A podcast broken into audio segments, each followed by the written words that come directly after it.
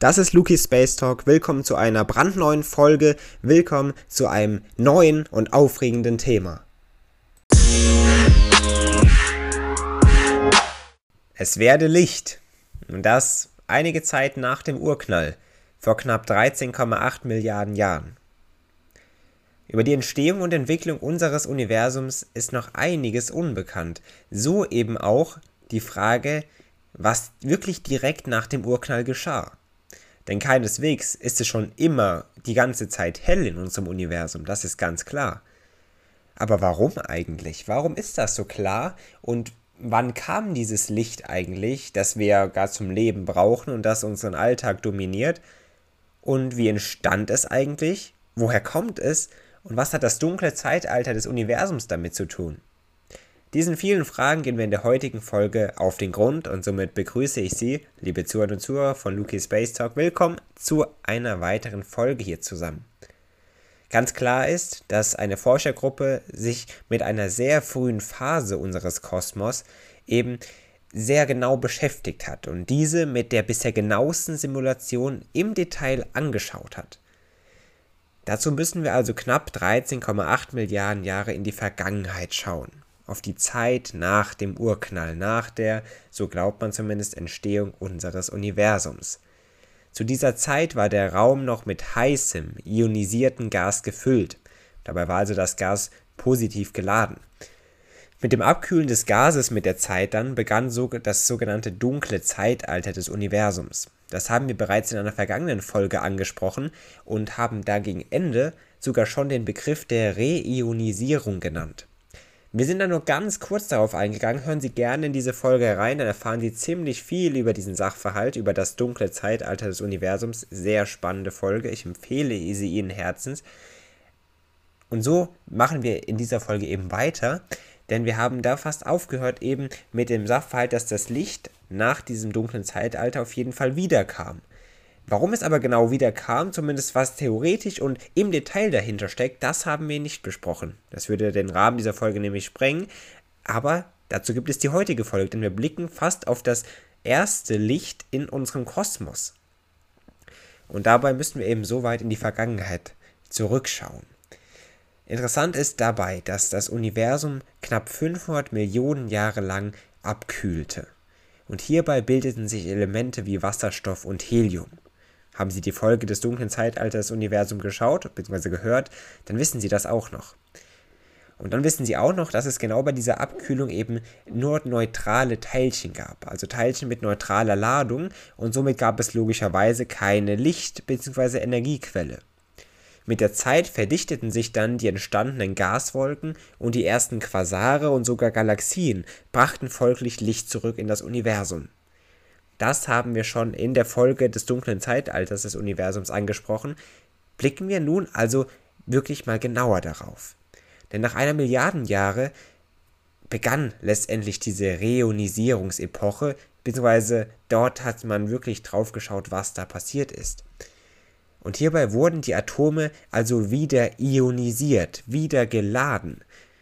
Und die Atome eben, die wieder ionisiert waren, die sich erst in der Phase kurz nach dem Urknall gebildet hatten und dann im bereits erwähnten dunklen Zeitalter neutral geladen waren, darum geht es jetzt genau.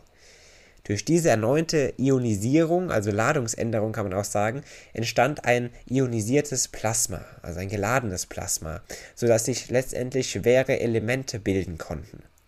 Und somit wurde das Universum wieder lichtdurchlässig, so wie wir es heute kennen.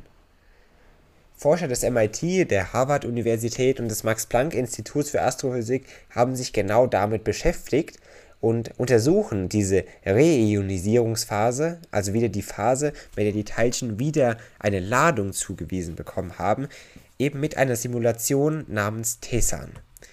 Das heißt, genau diese Zeit der Reionisierung wird genau jetzt untersucht. Und das ist ziemlich schwierig zu verstehen, da diese Zeit der Reionisierung gar eine chaotische Wechselwirkung von Strahlung, Gasen und Gravitation beinhaltet. Und somit weiß man bisher nämlich immer noch nicht, wie dieses neue, in Anführungszeichen neue Licht mit den entstandenen Gaswolken, die es dann damals gab, interagieren konnte. Interessant ist ebenfalls in diesem Kontext, dass bei dieser Simulation der verwendete Algorithmus ein Modell für den kosmischen Staub nutzte und damit dann berechnete, wie Licht mit Gas interagieren könnte. Die folgende Simulation zeigt dann ein würfelförmiges Modell des Universums mit einer Größe von 300 Millionen Lichtjahren. Dabei betrachtete dann das Forscherteam eben in diesem Zusammenhang einen Zeitraum von knapp 400.000 bis sogar eine Milliarde Jahre nach dem Urknall. Bei dieser Simulation war die Basis ein Modell davon, wie eine Galaxie grundlegend, also generell entsteht. Folglich fügte das Forscherteam Berechnungen hinzu, wie das Licht von Galaxien und Sternen mit Gas interagiert und dieses dann reionisiert. Und jetzt sollten Sie schon merken, genau reionisiert, da ist dieser Begriff wieder, den wir brauchen. Und hat man das grundlegende Prinzip dahinter verstanden, so könnte man das ja vielleicht auch auf unser Universum, auf die Zeit nach dem Urknall beziehen. Diese Reionisierung soll aber laut Forschern ein solch komplexer Prozess sein, dass keine Simulation zuvor dieses korrekt abbilden konnte. Um die entwickelte Simulation überhaupt zeigen zu können, mussten sogar Supercomputer, speziell der Supercomputer namens Super Mark NG, benutzt werden. Dieser konnte dann letztendlich eben ein einzigartiges Modell ermöglichen, das gleichzeitig hochauflösend und weitreichende Bilder absolvieren und zeigen konnte. Das heißt, auch nur mit modernster Technik konnte man letztendlich beweisen bzw. zeigen, was bei dieser Reionisierung passiert ist bzw. passiert sein könnte. Erkannt hat man also Folgendes. Das Licht, das hat man erkannt, eben das Licht in einer frühen Phase des Universums nicht weit reisen konnte. Einerseits war der Raum begrenzt, andererseits eben auch der Platz, in den es hätte hingehen können. Die Objekte waren logischerweise auch begrenzt, denn es gab ja auch keine Ladung.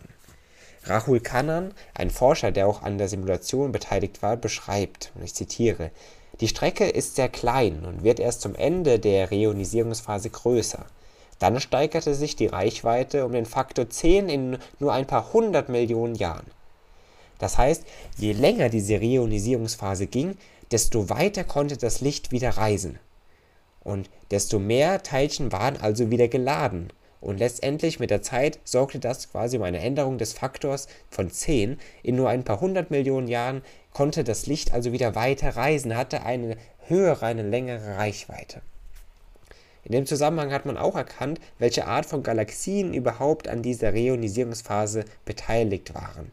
Vor allem die Masse der Galaxien scheint hier einen enormen Einfluss darauf zu haben, ob sie daran beteiligt waren oder ob sie eher nicht an dieser Reionisierungsphase Anteil hatten.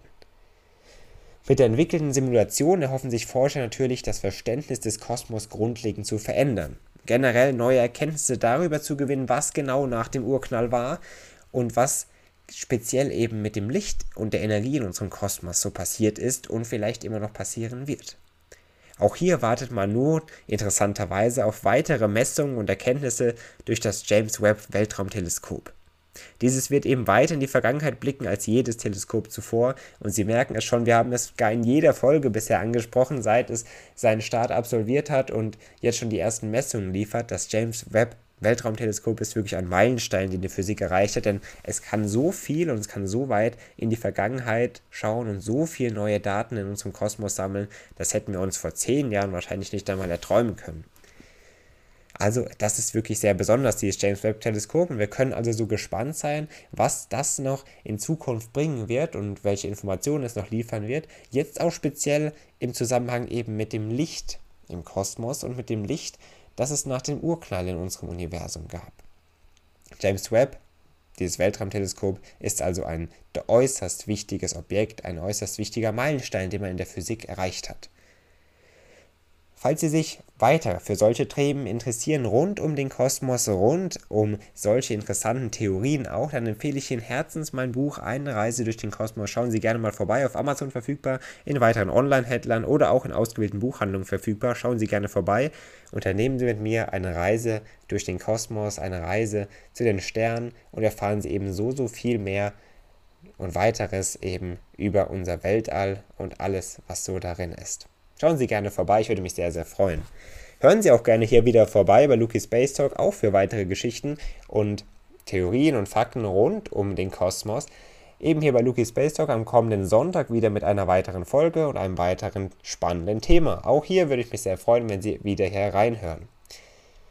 letztendlich war das auch schon mit der heutigen Folge, mit dem heutigen Thema. Ich hoffe, es hat Ihnen gefallen und Sie haben sich etwas davon begeistern können, was genau in unserem Kosmos passiert und was speziell mit dem Licht nach dem Urknall in unserem Universum passiert ist. Ich hoffe, Sie fanden das sehr interessant. Ich auf jeden Fall. Und so hören wir uns hoffentlich am Sonntag, wie gesagt, wieder mit einem weiteren, genauso spannenden, vielleicht nicht sogar spannenderen Thema als heute. Dann am Sonntag wieder hier bei Luki Space Talk. Ich verabschiede mich von Ihnen, liebe Zuhörer und Zuhörer, und begrüße Sie dann in der kommenden Folge wieder. Machen Sie es gut, eine schöne Restwoche wünsche ich Ihnen.